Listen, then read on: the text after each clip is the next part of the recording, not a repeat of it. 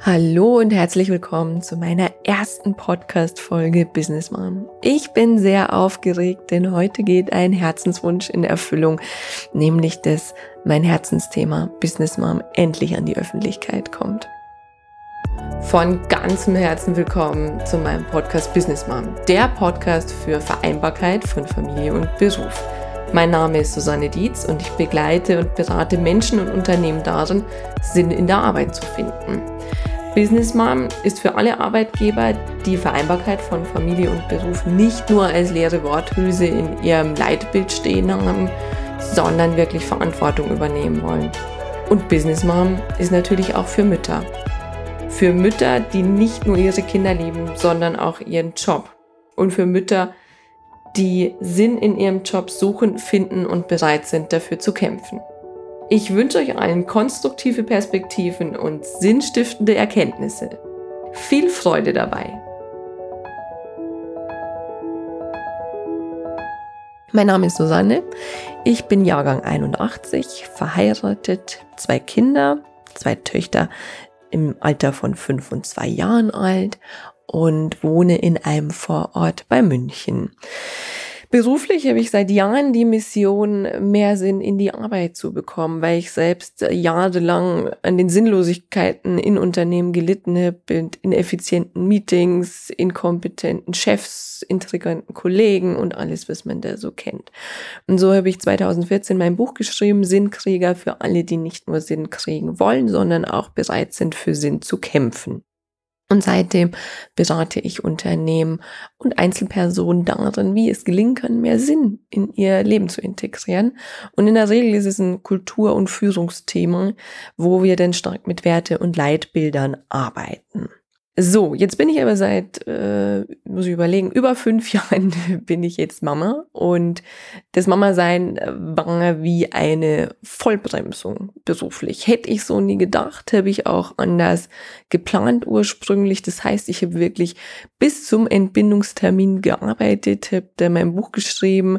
Es hört sich jetzt äh, vielleicht äh, krasser an, als es eigentlich war, aber ich war halt total gut in der Kraft. Und dann kam mein Baby auf die Welt ich dachte dann, naja, Babys schlafen ja viel, aber so nicht mein Baby und ich habe sehr stark spüren dürfen, dass ich mich komplett umorganisieren muss und auch eine sehr leidvolle Erfahrung da machen müssen, dass ich nach vier Monaten nicht schon wieder Workshops moderieren kann. Aber das an anderer Stelle dann nochmal im Detail. Ich habe, was Business Mom angeht, zwei Beobachtungen gemacht. Zum einen, da mag ich mit einer Geschichte beginnen. Das ist eine Freundin von mir, sie heißt Maria und sie war in der Personalentwicklung in einer Bank angestellt, war als High Potential gelistet. Das heißt, sie wäre in den nächsten Jahren vermutlich in die erste Führungsebene, vielleicht sogar in die zweite Führungsebene eingestiegen. Also man sah sie da als Potenzialträgerin. Was aber dann passiert ist, Maria wurde mit 31 Jahren schwanger. Das kommunizierte sie denn zeitnah ihrem Chef, um da auch zu besprechen, wie es denn jetzt weitergeht. Und von dem Zeitpunkt an war alles anders. Sie wurde bei Projekten nicht mehr berücksichtigt, sie wurde bei Entscheidungen nicht mehr berücksichtigt, weil sie ja dann eh nicht mehr da sei. Man hätte immer das Argument, ja, sie sei ja schwanger, sie müsse sich schonen. Aber letztlich hätte sie gegen Ende ihrer Schwangerschaft nichts mehr zu tun in diesem Unternehmen. So ließ sie sich dann auch krank schreiben, weil sie dachte, naja, das muss ja dann auch nicht sein. Und ähm, das Kind kam zur Welt. Nach etwa neun Monaten, es gab keinerlei Kontakt zwischen Maria und dem Chef oder der Firma, rief Maria bei ihrem Chef an, um zu fragen, wie es denn jetzt weitergeht, ob sie denn nach einem Jahr wiederkommen könnte. Und die Antwort von ihm war sehr ernüchternd. Er war etwas überrumpelt und meinte, na ja, hm, mit Ihnen hätten wir jetzt gar nicht gerechnet, da müssten wir mal schauen. Und äh, Maria argumentierte wieder, ja, ihr wäre das schon wichtig, denn sie hat ja immer sehr gerne gearbeitet und auch gesagt, nach den neun Monaten jetzt mit Kind, sie möchte gern wieder beruflich auch äh, schaffen und da tätig werden. Und der Chef meinte dann nach kurzer Pause, na ja, wir könnten sie vielleicht in der Nachbarabteilung unterbringen. Da geht's jetzt nicht um Personalentwicklung, sondern eher um Personalverwaltung und sie würden dann die Zeugnisse am Zeugnisgenerator schreiben. by the way, also ich glaube, das ist eine Tätigkeit, die hätte ich damals nicht mal meinen Praktikanten gegeben. Also ausschließlich, weil dafür braucht es jetzt auch nicht unglaublich viel Hirnschmalz und herausfordernd ist es auch nicht. Es ist eine Tätigkeit, die kann man gut nebenbei machen, aber nur Zeugnisse schreiben, glaube ich nicht, ist es für eine ambitionierte Frau passend ist. Und sie stammelte in dem Gespräch etwas, meinte, naja gut, ich könnte es ja für den Anfang machen, meinte der Chef, wunderbar, dann gebe ich das so weiter, aber noch eine Sache, könnten Sie vielleicht auf Ihren Doktortitel verzichten, weil das wäre sonst ein bisschen blöd für die Kollegen in der Abteilung, die ja da keinen Doktortitel haben.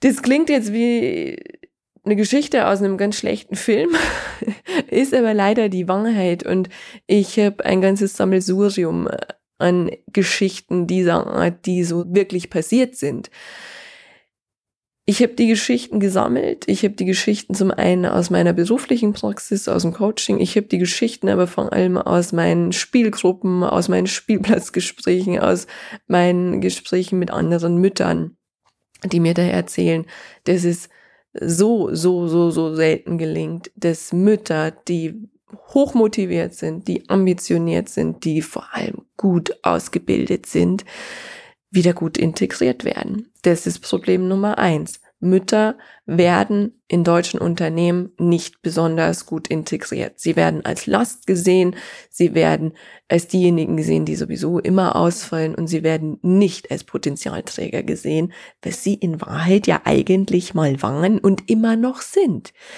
Die zweite Beobachtung, die ich gemacht habe, die war mh, mm, zum einen aus meiner momentanen Beratungspraxis, aber auch damals, als ich noch in der Personalentwicklung gearbeitet habe. Es geht um den Fachkräftemangel, der seit Jahren in Deutschland ist. Also wir sprechen immer wieder davon, dass wir gerade im technischen Bereich keine Leute bekommen. Aber inzwischen ist es so, dass wir allgemein viel zu wenig gut qualifizierte Menschen haben. Und wir haben damals, als ich nur in der Personalabteilung war, wir haben mit Employer Branding gearbeitet. Wir haben mühsam Leute aus dem Ausland geholt. Also es heißt, mit erhöhtem Aufwand Gespräche geführt über Skype, die Leute eingeladen, eingeflogen aus den USA, aus den, aus Japan, aus China, um dann zu merken, okay, ähm, es passt vielleicht doch nicht. Das heißt, wir haben unglaublich viel Geld ausgegeben und haben ganz, ganz selten wirklich passende Leute gefunden, die auch bereit waren, nach Deutschland zu gehen. Und gleichzeitig hat aber die Mütter die da gut ausgebildet sind, die gut qualifiziert sind und jeder, der Mutter ist und ähm, sag mal, ein Jahr daheim war, weiß, wie erholsam es ist, irgendwann mal wieder im Büro zu sitzen und ganz äh, heimlich still und leise eine Tasse Kaffee zu trinken, ohne dass irgendjemand Streit oder irgendwas braucht. Also wie motiviert die sind, ähm, dass diese Mütter nicht gesehen werden. Und Frau Professor Almendinger spricht hier von den verschenkten Potenzialen. Da gibt es auch ein sehr, sehr gutes Buch zu ihrer Studie dazu, wo sie genau dieses Phänomen beschreibt, dass Frauen sehr gut ausgebildet sind, auch bis zum Abitur noch. Es gibt immer noch mehr Abiturientinnen als Abiturienten. Auch die Abschlüsse sind in der Regel Hochschulabschlüsse und auch Ausbildungsabschlüsse sind in der Regel besser als die, die der männlichen Kollegen. Aber dann auf einmal, so ab 30, scheiden diese Frauen aus dem Berufsleben aus und kommen, wenn man Glück hat, in Teilzeit wieder zurück. Ganz, ganz selten in Vollzeit.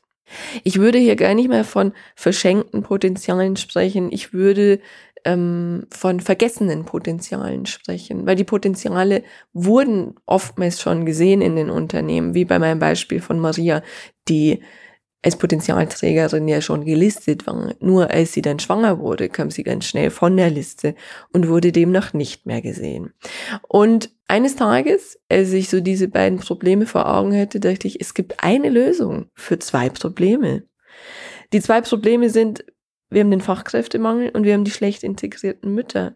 Aber wie wäre es denn, wenn wir die hochmotivierten, gut ausgebildeten Mütter gut integrieren in die Unternehmen. Das heißt, wenn wir die Elternzeit gut begleiten würden, einen guten Kontakt halten würden und dann auch wieder eine gute Wiedereingliederung machen würden, Also ähnlich wie es beim Onboarding ist, bei Entsendungen ins Ausland oder wenn jemand krank ist, da bekommt man ein Coaching, da bekommt man ein Training, da bekommt man einen Mentor. Das heißt, dass man wieder gut in den Job kommt. Diese Dinge werden ganz, ganz selten bei Müttern gemacht. Also das heißt, wenn man solche Maßnahmen ergreifen würde, dann könnte man gleichzeitig Problem zwei den Fachkräftemangel zumindest lindern. Ich behaupte nicht, dass man ihn komplett lösen kann damit, weil so viele Frauen haben wir in Deutschland nicht. Aber man könnte ihn lindern. Und so kam mir die Idee, dass ich dieses Thema in die Öffentlichkeit bringen möchte mit meinem Business Mom. Zum einen ist Business Mom ein Podcast und ein Projekt und eine Mission für smarte Personaler, die sagen, ja, ich packe den Fachkräftemangel von der ganz anderen Seite an behandeln den auch nicht symptomatisch, sondern wirklich ursachenorientiert. Und zum anderen aber ein Podcast für Mütter, die nicht nur ihre Kinder lieben, sondern auch ihren Job und äh, das als Teil ihrer Identität sehen.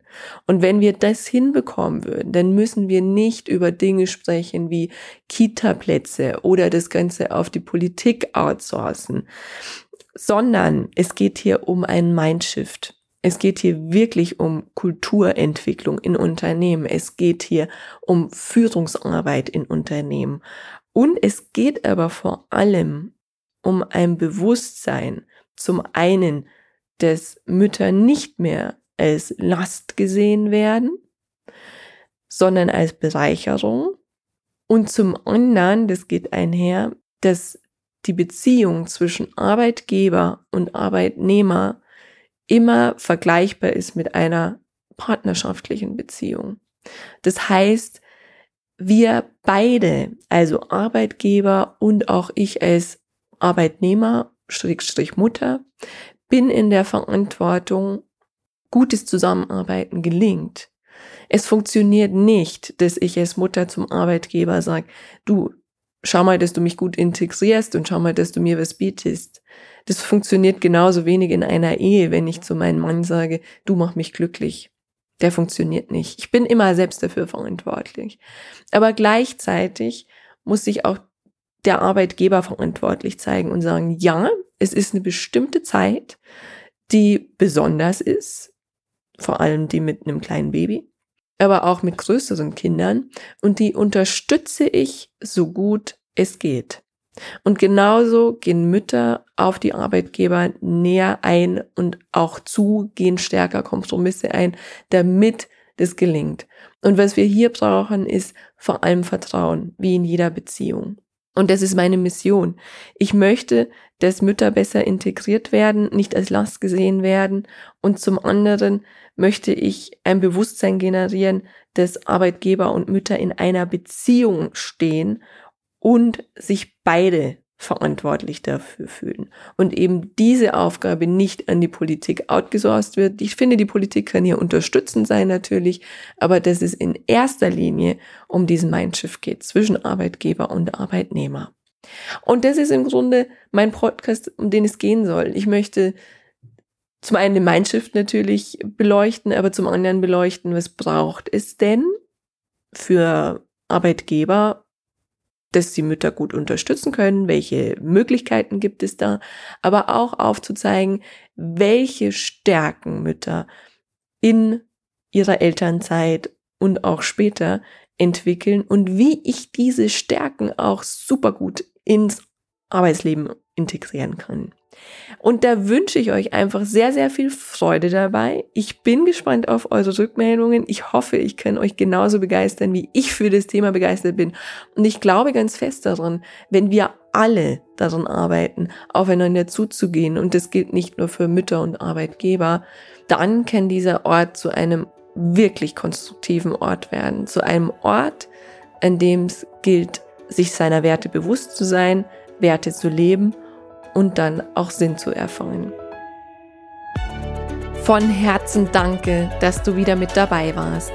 Wenn du mehr zu Business Mom erfahren willst, dann besuch mich doch einfach auf Facebook, Instagram, LinkedIn oder Xing oder geh direkt zu meiner Business Mom Website unter www.businessmom.de.